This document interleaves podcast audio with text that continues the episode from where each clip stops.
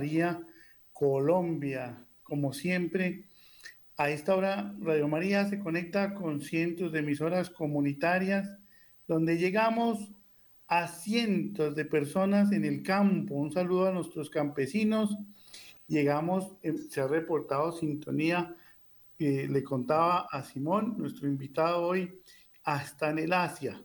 Nos están escuchando en Europa, en Estados Unidos, en Canadá y a todos los rincones de nuestro país.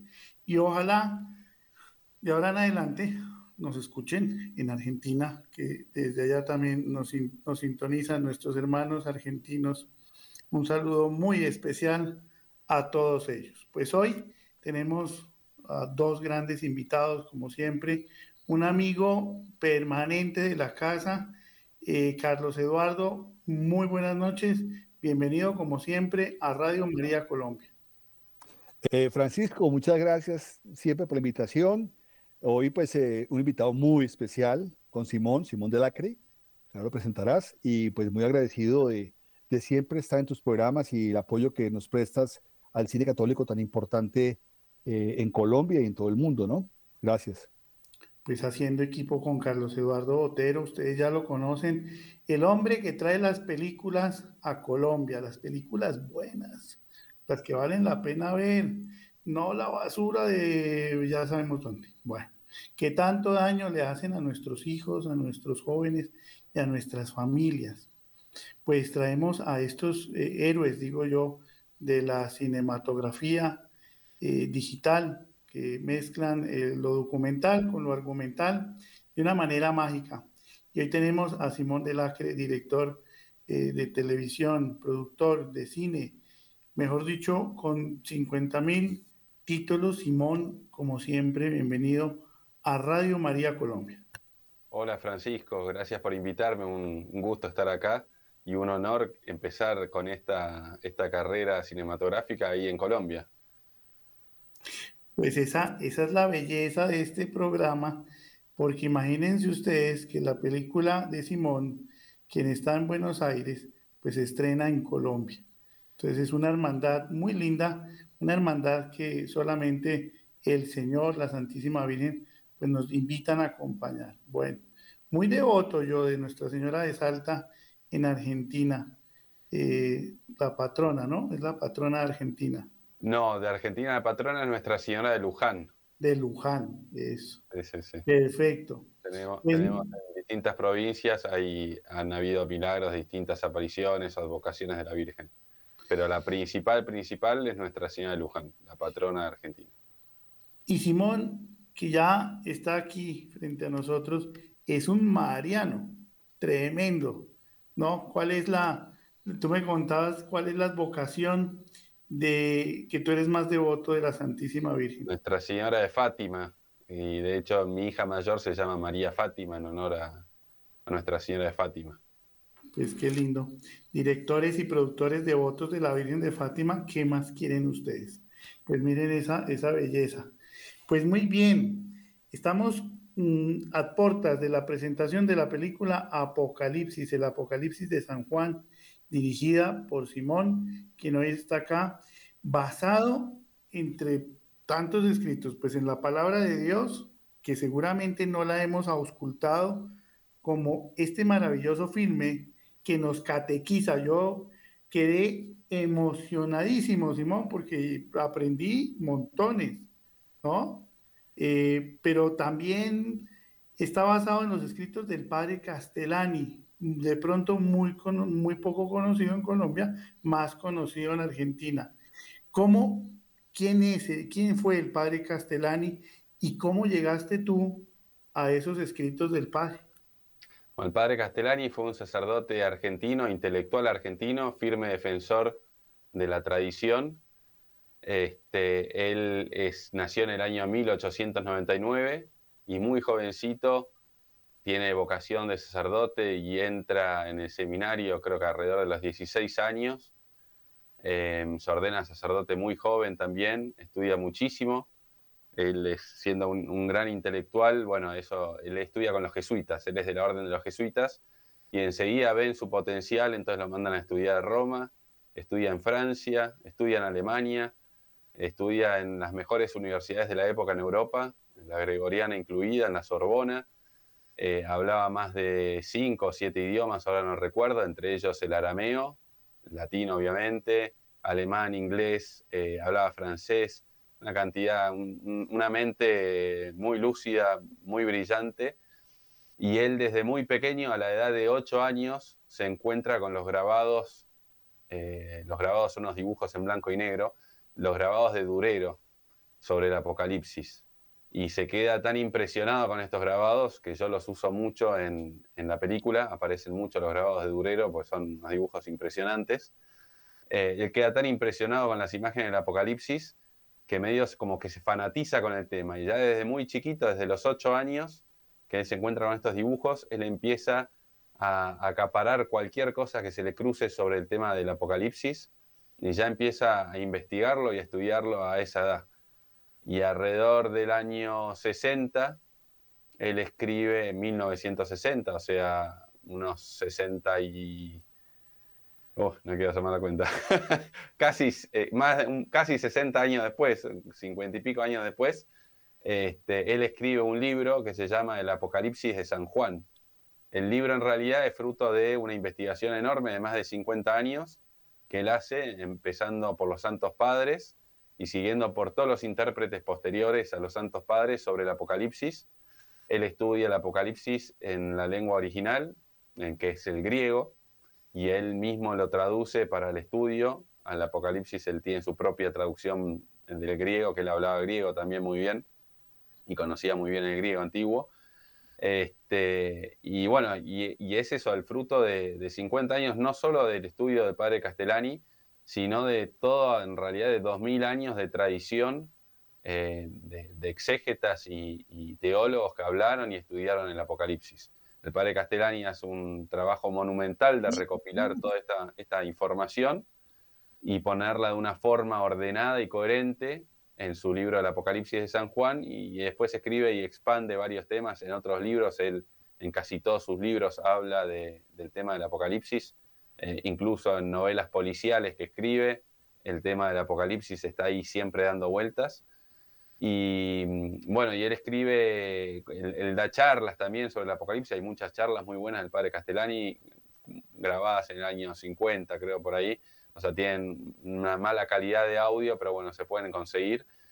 Eh, junto con esas charlas, los libros y todo, él hace un compendio donde ordena todo esto que él venía hablando y predicando en un libro específico, es el Apocalipsis de San Juan, que es el principal libro, libro que seguimos para, para la película.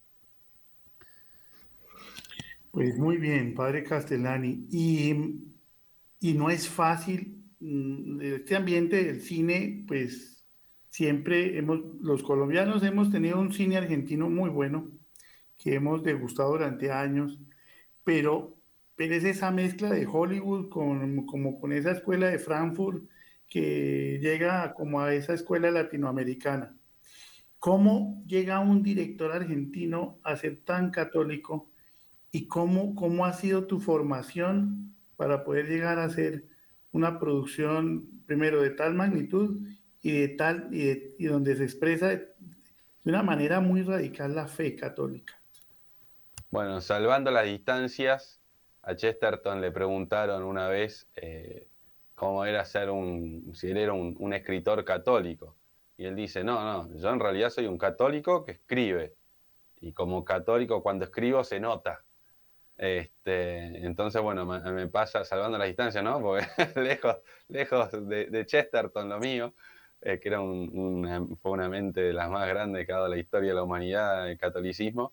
Este, pero bueno, es lo mismo, ¿no? Yo soy un católico que, que, hace cine, entonces el cine que hago está empapado de catolicismo, no, no queda otra, no hay, no hay forma de huirle. ¿Y padre de familia de cuántos hijos? Tengo tres hijos, tres hijos por ahora, gracias a Dios, esperemos, si Dios quiere, que vengan algunos más. Este, y bueno, y acá andamos en la, lucha. Pues miren qué, qué, lindo.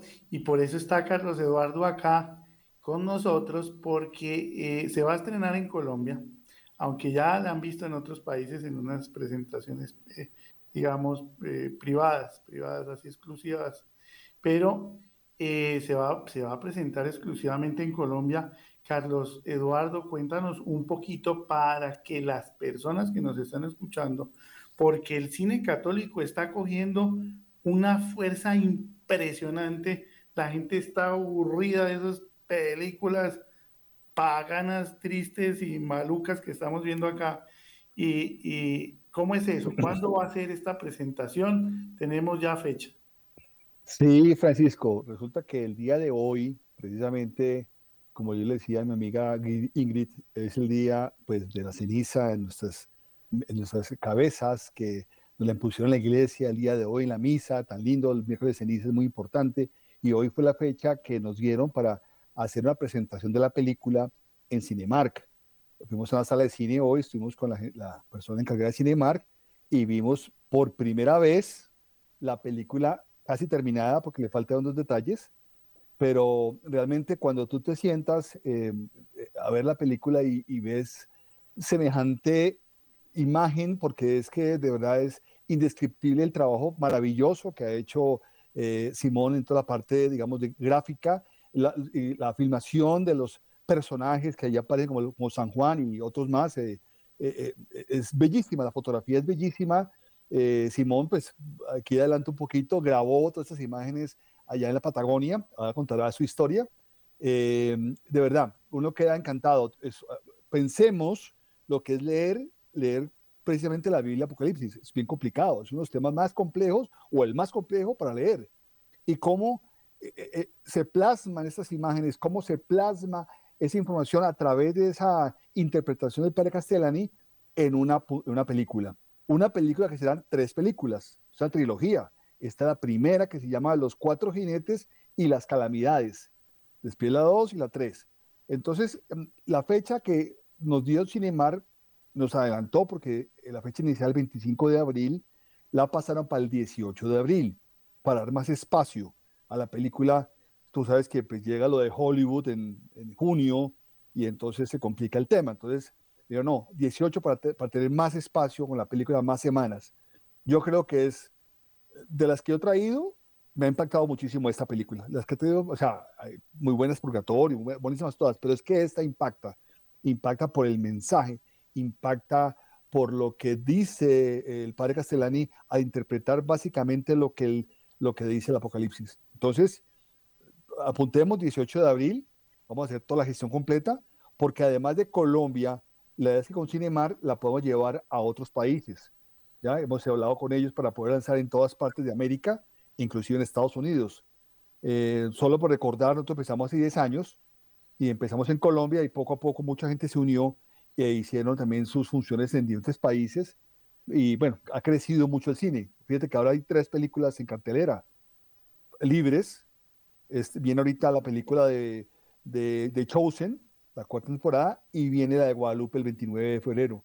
Eso indica que hay de verdad un crecimiento de personas como, como Simón que están produciendo cine, como dices tú, para la familia, para que realmente conozcamos nuestra fe, aprendamos de ella. Ok, entonces, bueno, vamos, ahí vamos. Pero Simón te contará más en detalle cómo fue que grabó la película, que es increíble espectacular conocer las fechas, además porque pues abiertamente yo lo he dicho acá y lo he dicho en muchas partes, pues no, no soy muy fanático ni de Disney ni de estas aplicaciones por el daño que le hacen en la formación a los niños y a los jóvenes. Hay un libro muy bueno, a ver si Simón me, me corrige un poquito de para leer al Pato Donald, ¿no? De Armand Matelar y, y Ariel Dorfman por allá de 1967, si no estoy mal. Que además, curioso porque son, eh, son escritores muy de izquierda, pero atacan de frente tremendamente a Disney y como la formación que le dan a los niños desde ahí. Pues un mensaje de esperanza, eh, un mensaje de un padre Castellani muy crítico del progresismo y del comunismo, ¿no? Un jesuita revolucionario. Pero es un mensaje, me comentaba Simón, un mensaje muy pragmático, ¿no? Perdón, Francisco, te, corrijo, un jesuita contrarrevolucionario. la, diferencia, la revolución la hacen los enemigos de Cristo, la contrarrevolución la hacemos los amigos de Cristo. Qué buena este, aclaración. Qué buena aclaración. Bueno, mm, Simón, pero tú también tienes esa, esa afiliación como con el Apocalipsis. Eh, ¿De dónde viene ese, ese gusto, esa, esa atracción? Bueno, originalmente em, yo no, a ver, uno va creciendo en la fe eh, toda la vida hasta el día de la muerte y de esta forma, cuanto más temprano uno va en la, en la vida, más desordenada la tenía quizá, más en la pavada estaba. Eh, de chico, y incluso hoy me siguen gustando bastante cuando están bien hechas, cada vez hay menos, las películas de género apocalíptico hollywoodenses. Eh, me divertían las películas donde estaba el, apocalipsis zombie, el apocalipsis de, la estrella, el, la estrella fugaz que se iba a estrellar contra el planeta Tierra. Entonces, ese tipo de películas de efectos, sobre todo porque siempre me gustan los efectos especiales, yo creo. Entonces ese tipo de películas con mucho efecto especial siempre me atrajo mucho y me di cuenta como católico que estaba viendo todas estas películas apocalípticas, pero que en concreto yo no tenía ni idea que era realmente el apocalipsis bíblico. Este, y ahí me entró la curiosidad y leí el Apocalipsis de la Biblia, que es un libro bastante corto, de los libros de la Biblia, y la verdad es que no entendí nada, no me quedó nada en claro, me pareció un libro dificilísimo de leer y dije, bueno, esto no es para mí, lo cerré y nunca más le presté atención. Igual que San Agustín, ¿no? ¿Cómo? Igual que San Agustín.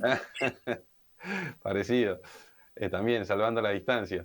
Este, pero bueno, con el, con el tiempo y de casualidad conocí al padre Castellani, sobre todo por escritos contra el liberalismo, contra el progresismo y el modernismo, eh, que era un tema que me estaba interesando y yo estaba investigando y me encontré con algunos artículos de él, él escribía muchos artículos para distintos diarios, entonces en internet se encuentran muchos artículos sueltos, aparte de los libros.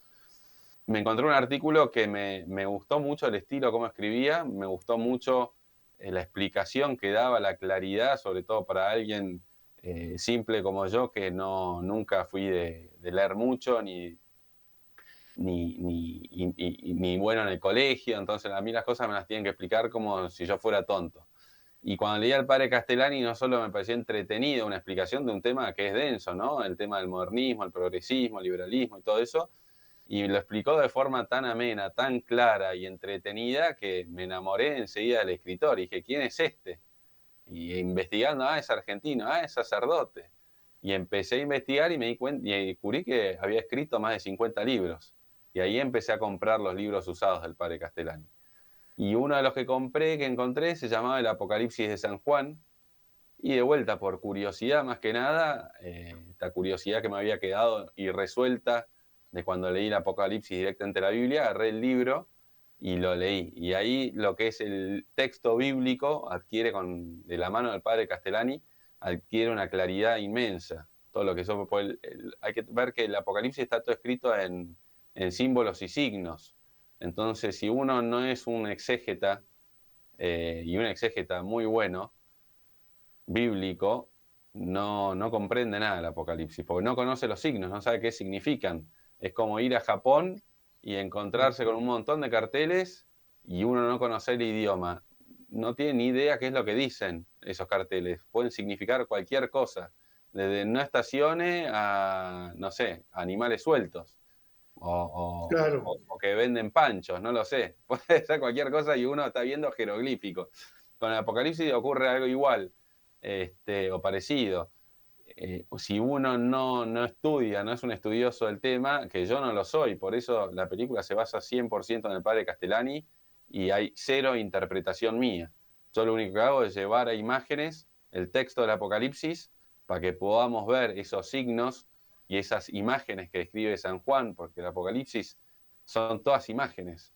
Y San Juan que dice, y yo vi, y yo vi, y yo vi, y yo vi, y relata todo lo que ve, y ve unas cosas eh, desde espeluznantes a unas cosas hermosísimas y asombrosas. Y, bueno, la idea en la película es ir mostrando estas cosas que dice y yo vi y mostrar lo que vio, eh, con efectos especiales cuando hace falta efectos especiales, eh, viajando a algún lugar espectacular cuando haga falta. de hecho, recién mencionás a Virgen de Salta, parte de la película se filmó en Salta, aprovechando el paisaje de Salta, que es precioso, tiene montañas con ríos, y nos servía para, una parte de la película, así que fuimos a filmar allá. Este, y bueno, y lo que hace la película es eso, ir mostrando eh, versículo a versículo las imágenes de, que San Juan va narrando, junto con las explicaciones del padre Castellani, con toda la experiencia que tenía él como exegeta y estos más de 50 años de, de investigación y estudio sobre el tema. Simón, pudiéramos decir que tú eres un traductor del padre Castellani? Eh, no sé si, bueno, sí, lo que traduzco es el, lenguaje más bien, ¿no? Más que el idioma. El idioma del padre Castellani es español, yo traduzco el lenguaje de literario a fílmico. Este, hago eso, no solo traduzco al padre Castellani, sino que me tomo el atrevimiento de traducir en ese sentido al mismo San Juan. Entonces, porque no solo se, ve, se ven imágenes, las explicaciones del padre Castellani, ayuda porque a veces las explicaciones eh, pueden requerir cierta formación de base, la, explicación del padre Castellani. Entonces, yo ahí donde el padre Castellani da por sentado que su lector eh, tiene una formación mínima, yo profundizo y aporto en la película con imágenes eso que falta. Por ejemplo, si el padre Castellani habla de la Revolución Francesa relacionada con el Apocalipsis, yo lo que hago ahí es en imágenes mostrar un poco qué fue la Revolución Francesa, qué implica, cómo se relaciona y con gráficos animados también, este, ir aclarando un poco toda esta explicación de, de qué va haciendo el padre Castellani. Bueno, yo no sé mucho de cine, Simón y Carlos Eduardo, pero me recuerda mucho de alguna forma a Ron Fricki, como este director de fotografía de, del Padrino, que después sacó unas producciones donde no había voz, sino solamente imágenes, ¿no? Son películas eh, extensas que llevan al público receptor a conocer muchos, muchos paisajes y muchos mundos. Pero aquí Carlos Eduardo sí, sí nos puede ayudar mucho porque es una película de una imagen muy, muy fiel y de altísima calidad, Carlos Eduardo. Sí, eh, pues hoy, hoy viendo la, esta película, como puso Simón, pues está en pleno desarrollo, pero de verdad que uno queda admirado de la, de la, fotografía la película, los efectos especiales, eh, la imagen, eh, lo, esos famosos cuadros que uno ve en Italia, en, Roma, en, en, Turín, en todas partes de ellos, él, los, él los, los pone y son vivos, tú ves cuadros vivos, imágenes vivas que tú ves porque se mueven. Es que es increíble, es que realmente, realmente uno, uno, uno puede todas las imágenes, pero además tiene que estar pendiente de lo que está diciendo eh, quien va hablando, porque además buenísimo me pareció y, y lo, lo, comentó aquí Simón, la voz que, que tenemos de fondo, que lleva toda la película, es una voz neutra.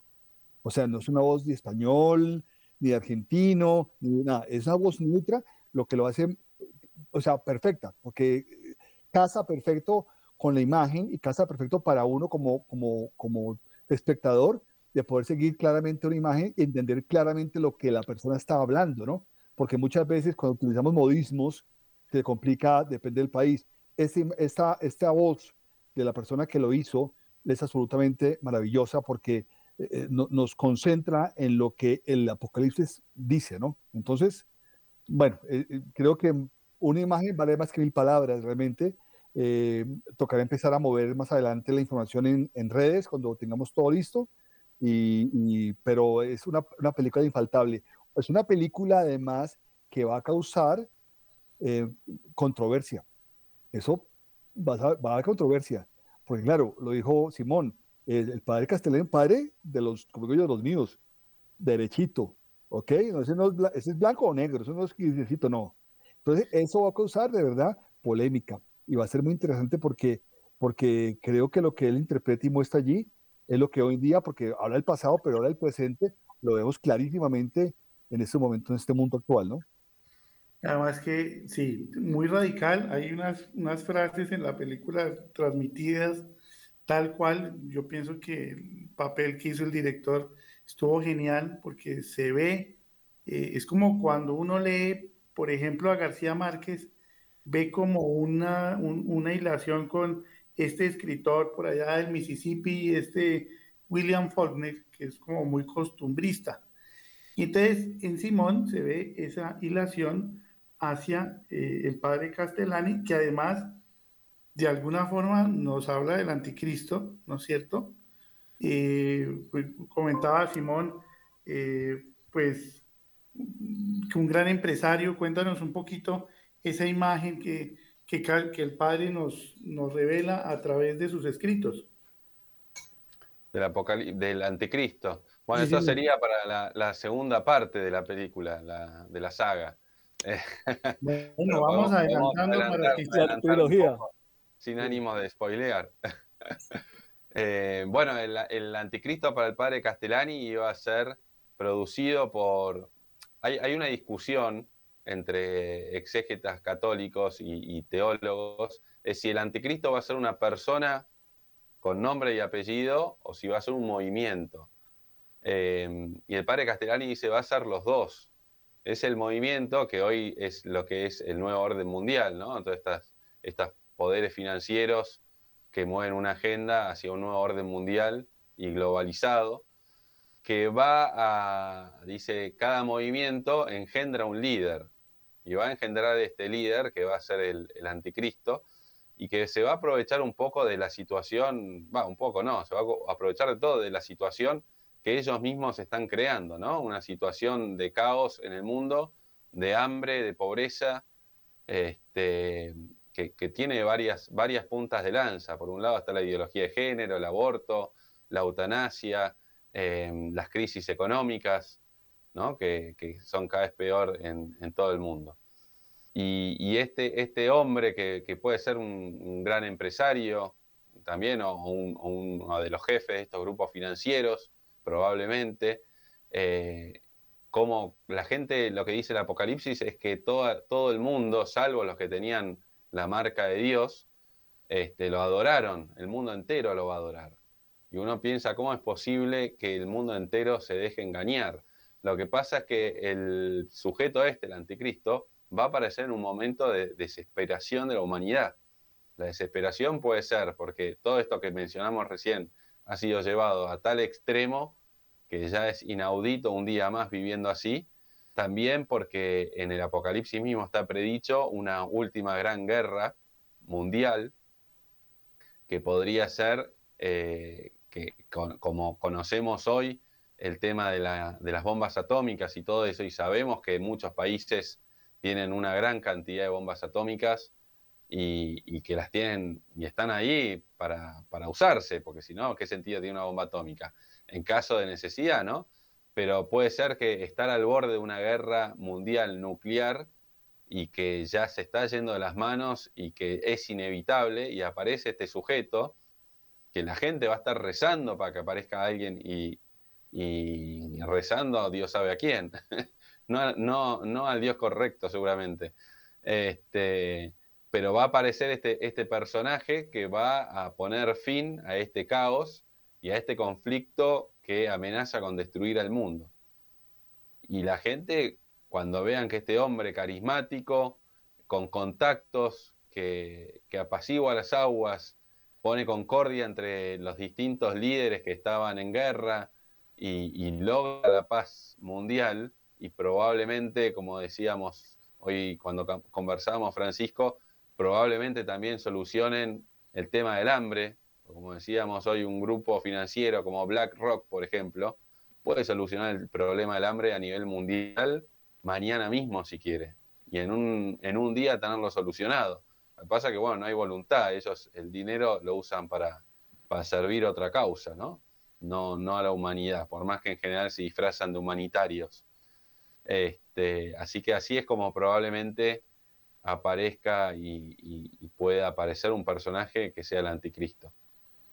Que hoy en día parece que vamos corriendo hacia, hacia esa situación. Entonces parece que lo vemos, lo vemos muy disimuladamente, hablábamos de esos, esos bonos asistencialistas, ¿no? Para la comida que muy disimuladamente en todos nuestros países está llegando a la población en general. Pues estamos con Simón Delacre, director de televisión, de cine y televisión, productor, y con la película El Apocalipsis de San Juan. Miren que es una pedagogía, esto es una clase que nos da el padre Castellani a través de la interpretación gráfica de Simón Delacre, eh, porque yo estoy pues prácticamente estudiando, yo tomé fue apuntes y genial, o sea, porque yo he sido docente y como material pedagógico impresionante. Además que, desafortunadamente, todos estos medios masivos del nuevo orden mundial, llamémosle History, Discovery, National Geographic, en fin, todos estos de la escuela de Frankfurt, pues manipulan mucho la información y nos venden una información muchas veces generalmente que no es. Entonces tenemos que ir a la fuente. Mira qué, qué tipo de Biblia utilizaste, Simón. Eh, ahí sale la Biblia de Schorberg. ¿Cuál, ¿Qué otra Biblia utilizaste? Bueno, el, el, padre Castellani, como te decía, él traduce directamente del griego. Lo que pasa es que él traduce al argentino, no al español, sino al argentino gaucho. Entonces, por ahí, poner ese texto del Apocalipsis, la gente se iba a marear, me pareció. Entonces busqué el texto que pongo en español, es el de la Biblia de Straubinger, que es la Biblia más autorizada en idioma español, este, como, como mejor traducción. Así que uso ese texto para la Biblia y, bueno, y lo que es la forma de hablar del padre Castellani también la adapto, porque él también eh, tiene un estilo muy argentino, muy marcado argentino en sus escritos. Y bueno, de todo eso, como comentaba Carlos recién, la idea no solo eh, el sonido de la voz neutro del locutor, sino el mismo texto, yo lo adapté para, para que sea más amigable al gran público. Y genial, porque, bueno, nos habla de las siete iglesias, ¿cierto? Genial, yo me metí en el cuento. Esmirna, Pérgamo y Atira. Bueno, ahí sale, ahí sale, y nunca lo habíamos estudiado de esta manera el, padre Castellani es un pedagogo impresionante. Y miren cómo empata, ¿no es cierto? Cada iglesia siempre queda un resto fiel, ¿no es cierto? Y ese resto fiel es, son los depositarios de la fe que dejó nuestro Señor en, en Tito y en Timoteo, ¿cierto? Entonces ahora que Simón antes no sabía del Apocalipsis, ahora es un doctorado en, Apocalipsis, ¿no? ¿Qué, ¿Qué, fue lo que más te gustó de la película, Simón? Eh, bueno, a mí, yo te soy sincero, los documentales me gusta verlos, pero siempre odié trabajar en documentales. Y como esta película, a propósito, seguramente la elegí ya que iba a ser un documental, es docuficción, tiene su parte argumental y su parte documental. Entonces lo que más me gusta es toda la parte ficción estoy tentado, de hecho, en hacer una versión donde elimino toda la parte documental y solo se vea el apocalipsis. Este, eso, eso es lo que más me gusta, ¿no? Y en eso creo que es donde más brilla la película para un público general, que incluso puede no ser católico, es eh, cómo se ven las imágenes del apocalipsis, ¿no? Poder ver a los cuatro jinetes del apocalipsis, poder ver a, las siete trompetas y las desgracias que trae las siete trompetas. Cada trompeta trae un cataclismo este, meteorológico distinto. Eh, poder ver la, visión que tiene San Juan del ejército de 200 millones eh, ecuestre, ejército equino. Eh, todo eso y poder mostrarlo es lo que más me gustó y creo que es donde más bueno, fue lo que más trabajo llevó, obviamente, porque eh, las partes documentales en general se resuelven mucho con material de archivo, aunque como dice Carlos, también se trabajó mucho eso para que no sea solo material de archivo, sino todo lo que es obras de arte clásicas, se trabajaron para animarlas, entonces uno las ve en movimiento como si estuvieran vivas, como comentaba Carlos.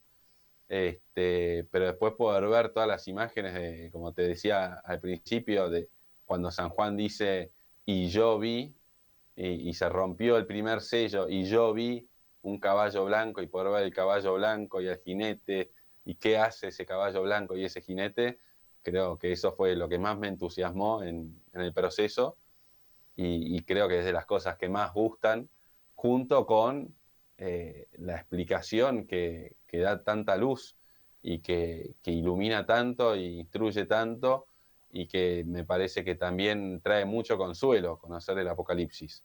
Hoy, como están las cosas en el mundo, en todo el mundo, tanto caos, tanto mal, tanta iniquidad, tanta confusión, el Apocalipsis me parece que trae mucha claridad y mucha, mucha paz cuando uno lo ve. Al contrario de lo que uno piensa normalmente, eh, probablemente culpa de, Hollywood, que nos ha llenado, ¿no? a mí especialmente en su momento, la cabeza con estas películas de apocalipsis zombie, el apocalipsis nuclear, etcétera.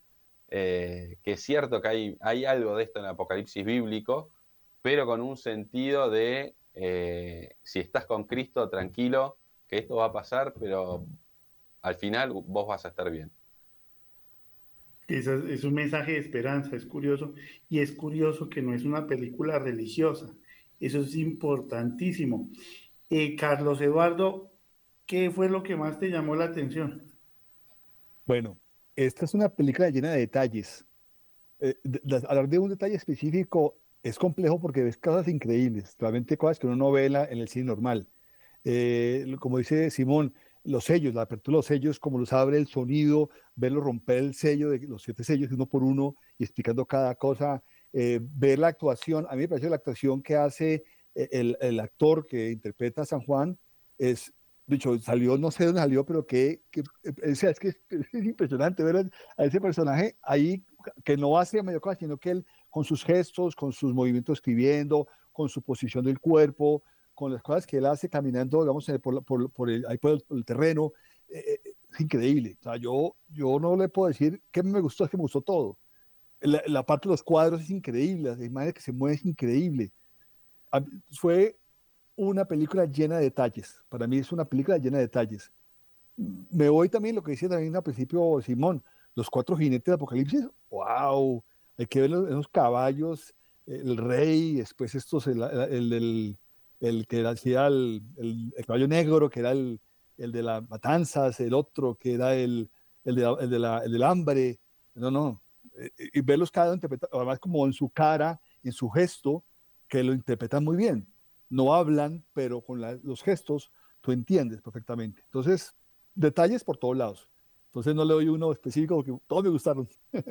Todo, todos los fotogramas son espectaculares y, y recuerdo unas palabras del director de Radio María, el padre Germán Darío Acosta, diciendo que cada vez que hablábamos en estos programas, la Virgen ponía su tinte en la voz de todos nosotros para hacerlo de una manera más especial y más divina. Y ese tinte, Carlos Eduardo, se ve perfectamente en la película. Se ve un tinte de origen, de verdad, de un origen divino. Es un, documental espectacular que, que nos va llamando también a la reflexión, ¿no? Tiene, tiene un sentido muy profundo, cual, lo cual aplaudo eh, al, director. Si lo ven por ahí, por favor me le dicen que lo felicitamos acá. Carlos Eduardo iba a decir algo. Sí, no sé, Simón, confírmame, ¿tú en el 2020, en la época de la pandemia, estabas grabando a Patagonia? Eh, no, en realidad no llegué a la Patagonia, porque acá el 2020 estuvimos todos encerrados, confinados en nuestras provincias. Yo soy de Buenos Aires, este, y de hecho yo quería ir a la Patagonia porque Grecia hay montañas. Entonces dije, bueno, filmo montañas y el mar después lo pongo en computadora. Al final tuve que hacer al revés, filmar en el mar y poner las montañas en computadora. para, para poder hacer la isla de Patmos. Claro.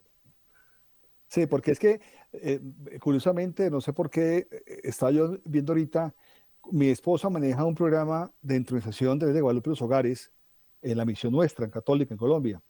Y ella, en la, en la época de la pandemia, estábamos precisamente, eh, curiosamente, empezamos a entrevistarla virtualmente. Se mandaba la imagen a las, a las ciudades en Colombia y fuera de Colombia y por internet se entronizaba con la familia. Eso fue una época de pandemia que aprovechamos muchísimo. Curiosamente, por aquella época del 2020, al principio, la primera imagen que entronizamos fuera de Colombia fue en una población en la Patagonia. Por eso te preguntaba, porque esas imágenes que yo veía, la, la película, me da mucho la impresión de que es la Patagonia. Pensaba que ah, estaba allá. Donde, ves montañas, salvo eh, lo, que se filmó en Salta, en general si es montañas y mar, es, es, las montañas están hechas en computadora. Ah, mira, ¿eh? Ok. Vean, mira, lo, que uno aprende apenas ahorita. Pero perfectamente editado porque no se nota. No se nota, está muy sutil. Pero miren ustedes, hazte fiel y te daré la corona de la vida, ¿no? Siempre y cada vez que pasa de cada iglesia a otra, está esa promesa de la, de la vida eterna. Pedagogía del padre Castellani, interpretada por Simón. Y se hablan de dos resurrecciones, ¿no, Simón? Ahí. Se hablan de, dos, de, dos, de dos resurrecciones y pudiéramos estar entrando a la iglesia de Tiatira. Eh, bueno, según el padre Castellani, estaríamos en la iglesia de la, de, de la Filadelfia. Pero, digo, yo, la, iglesia, entra en su apogeo. ¿Cómo? Porque la iglesia va a entrar en un apogeo, en una resurrección. Em, bueno, eh, hay, que verlo, es, es, complicado, tratamos de que con las imágenes ayude, pero son temas que... Ah, yo me acuerdo cuando lo leí en el libro, el libro lo leí varias veces, y como te digo, escribe sobre el tema en varios libros, no solo en el, en el principal que es el Apocalipsis de San Juan. Entonces muchos temas hay que ir a otros libros para profundizar.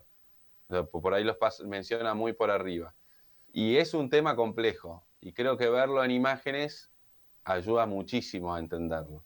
Entonces, ese, ese sería mi gran aporte, ¿no? Haberle puesto imágenes para acompañar y simplificar una explicación de por sí complicada.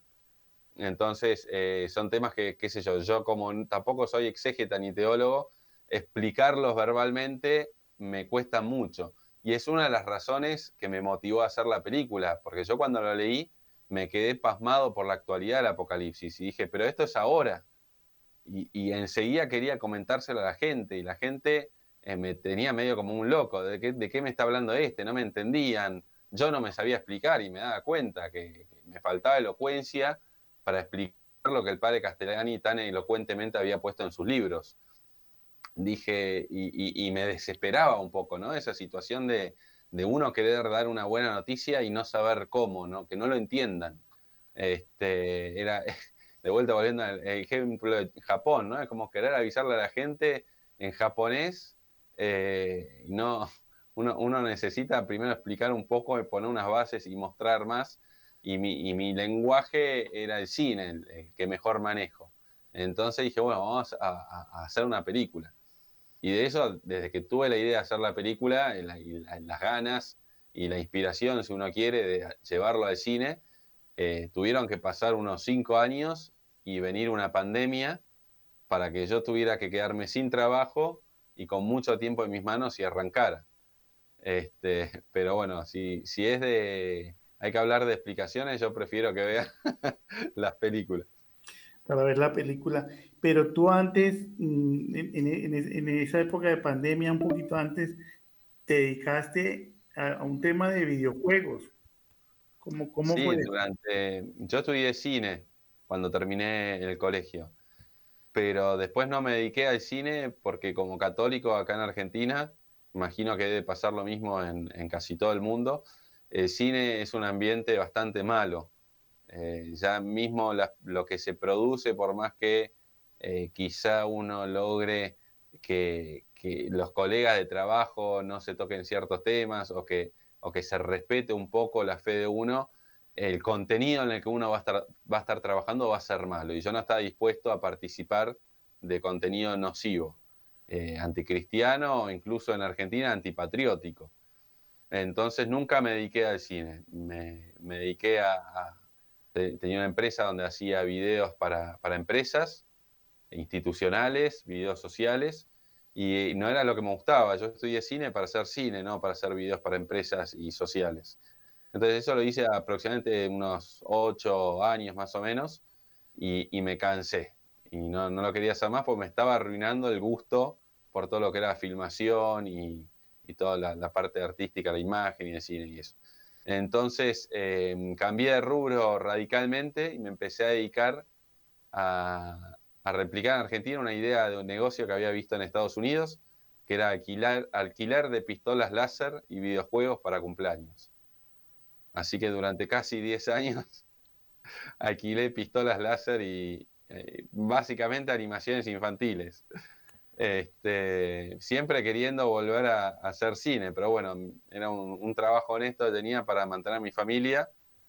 Y, pero como yo dependía de los eventos para vivir, o sea, yo vivía de eventos sociales, eh, básicamente, que eran los cumpleaños infantiles. Cuando acá empezaron los encierros, me quedé sin trabajo de la noche a la mañana, se acabaron las reservas, solo cancelaciones, y dije, bueno, a ver, algo hay que hacer con el tiempo. Y acá estamos. bueno, y la pregunta de rigor, Simón, ¿qué tal, qué tal el fútbol? ¿Hincha de algún equipo argentino o cómo? hincha, hincha de Tigre, acá en Argentina. Este, y soy muy patadura, pero me gusta, juego con amigos a veces. Muy bien, estamos con Simón, director de, de, esta maravillosa película y de muchas más que vendrán, seguramente que sí, el Apocalipsis de San Juan, ¿eh? un, un, documental y ficción para que vayamos en familia. Son de esas películas que podemos realmente ir en familia sin persuasores ocultos, ni mensajes subliminales, ni manejo de colores, ni manejo de imágenes.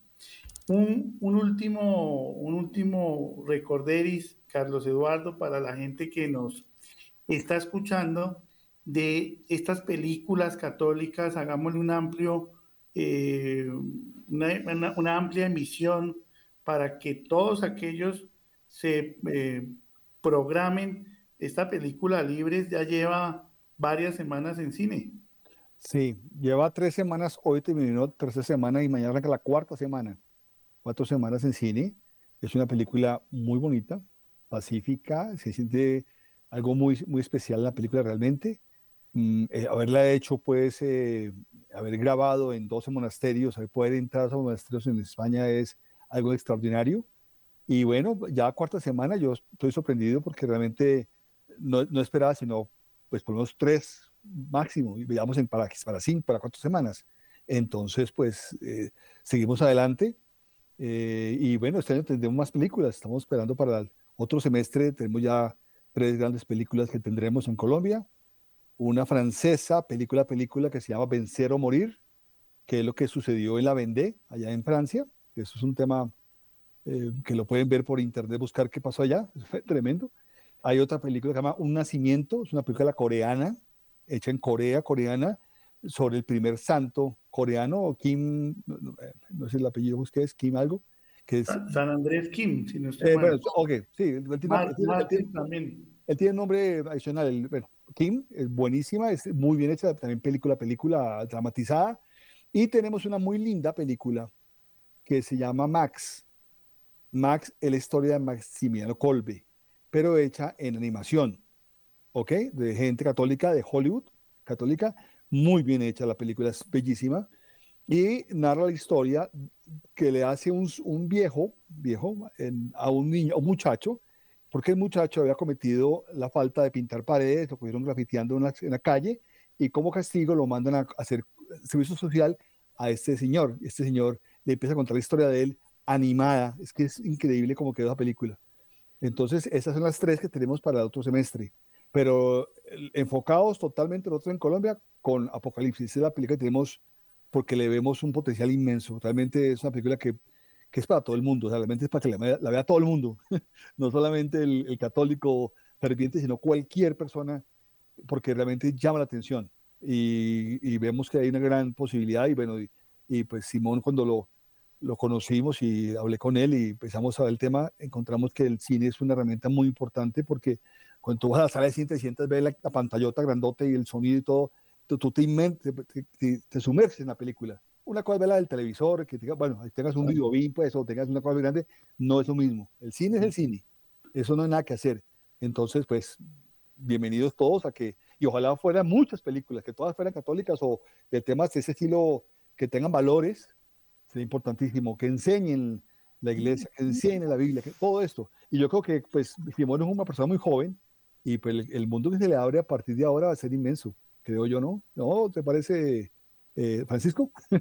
No, pues preguntémosle a Simón, porque genial, imagínense, pues hablábamos dos cosas. Miren, ustedes, eh, esta Biblia que coge el padre Castellani, pues es una de las Biblias, por decir, de la mejor, porque no ha sido tan manipulada.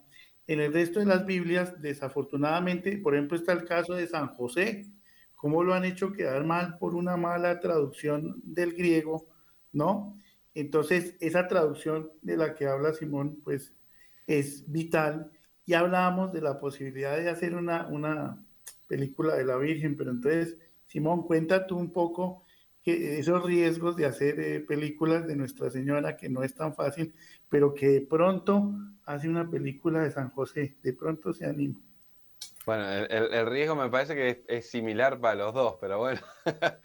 no, yo le comentaba a Francisco es que me, pasa que como las películas viejas no se mostraba el rostro de Cristo, y a la Virgen María quizás en las apariciones se las muestra con el rostro luminoso que casi no se lo ve. A mí me pasa un poco lo mismo, ¿no? Eh, tengo un poco de pudor a la hora de, tratar, creo que no, no, estaría a la altura ni de tratar la vida de Cristo ni de la Virgen María. Y creo que por ahí a los evangelistas les pasó algo similar y un poco también porque eh, tienen un protagonista o un coprotagonista de esas películas de la Virgen María o de San José demasiado importante, ¿no? ¿Cómo uno hace protagonista a San José o a la Virgen María estando Jesús al lado? Eh, creo que es, un reto que yo no me, no me atrevería. Quizás San José eh, es interesante, hay que investigar que, porque hablamos con Francisco de San José, por la Biblia se conoce poco y nada. Habría que investigar si por revelaciones privadas o algo, Francisco me comentaba algunas, qué se conoce la vida de San José y si, se podría hacer alguna, alguna película argumental por ese lado. Carlos, Eduardo. Es que quiero agregar lo que, lo que comenta aquí Simón y, de un Simón, Simón, mantenga esa línea. La línea que tienes en Apocalipsis, manténla en las futuras producciones que te inventes, porque esa línea es tuya. Esa idea nadie la ha hecho, la hiciste tú y que la gente la va a ver en cine y va a quedar admirado de lo que es ese tipo de línea gráfica de idea que tuviste, eh, que implantaste de esta película. Entonces creo que es importante como que tu característica sea ese tipo de películas y ahí se abre una infinidad de, posibilidades, pues la Virgen, San José, el mismo, bueno, todas las que tú quieras, apóstoles, bueno, etcétera. Claro, y ahí de la mano de, de, de Ana Catalina de Emery que hablábamos y de, bueno, aquí el padre Umaña estudió mucho a San José. Pues se nos fue, se nos fue terminando el tiempo aquí con Simón porque pudiéramos estar, imagínense ustedes, pues obviamente mucho mejor que alquilar esas eh, eh, pistolas láser, Simón.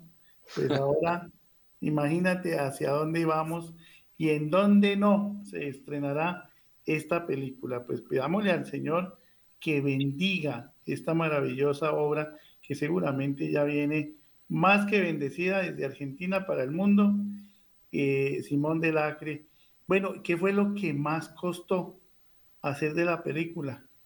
Y lo que más costó es la difusión, así que eternamente agradecido con Carlos, que tuvo el coraje de agarrar este producto, que como bien decías vos, es un producto muy polémico, porque el autor original, el padre Castellani, era polémico, y sin embargo es un, producto tan necesario hoy en día. Y la verdad es que tuve eh, muchos, mucha gente que, se lavó las manos, que, sí, que le interesa, lo vieron, les llamó mucha atención el tráiler, les gustó, pero en cuanto empezamos a avanzar, eh, recularon, echaron para atrás. Y acá está Carlos, que junto con su equipo, firme, y, nos, con su trabajo y gracias a él, Colombia se convierte en el país de estreno mundial. para nosotros. Así que no solo con, Carlos, sino con, el mismo, con, Colombia y con todos los colombianos, eternamente agradecido y en deuda. Genial. Pues aquí sacamos pecho al lado de Carlos, para ahí camufladamente. Bueno, pues que se... Mire, perdón, Francisco y, Simón, es que el católico tiene que hacer las cosas, es que buscamos como rezando, pero es que hay que, hay que actuar actuemos. Entonces, básicamente es decir, hagámosle, para adelante. Eso fue todo. Y yo sé que pone el camino y, abre las puertas. Darle ese sí, ese sí como hizo Nuestra Señora.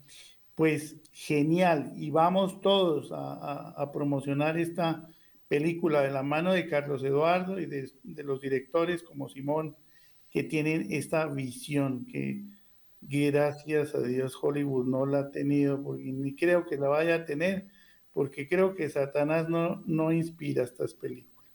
Es el Espíritu Santo el que nos lleva a ver las cosas como son.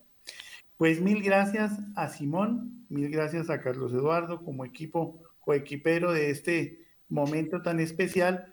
Hoy les voy a contar rápidamente una, antes de que se me olvide. A mí me habían hablado de Simón como en junio del año pasado, más o menos.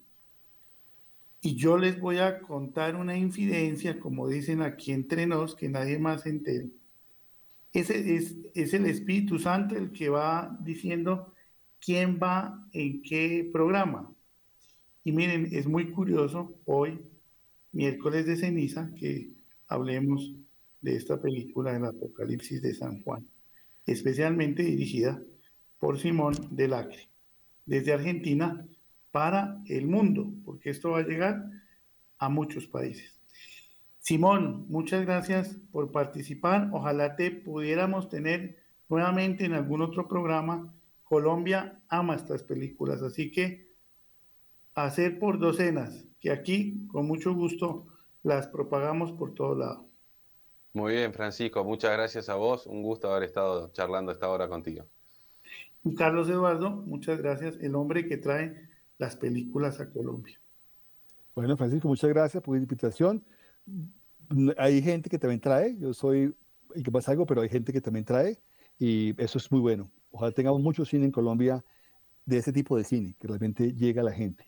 Pero bueno, muchas gracias por tu invitación y como siempre, estamos Coapé. Coapé, a William allá en estudio, mil gracias, que es quien hace posible. Y nos vamos con los 5 millones de rosarios de Mater Fátima por nuestros países.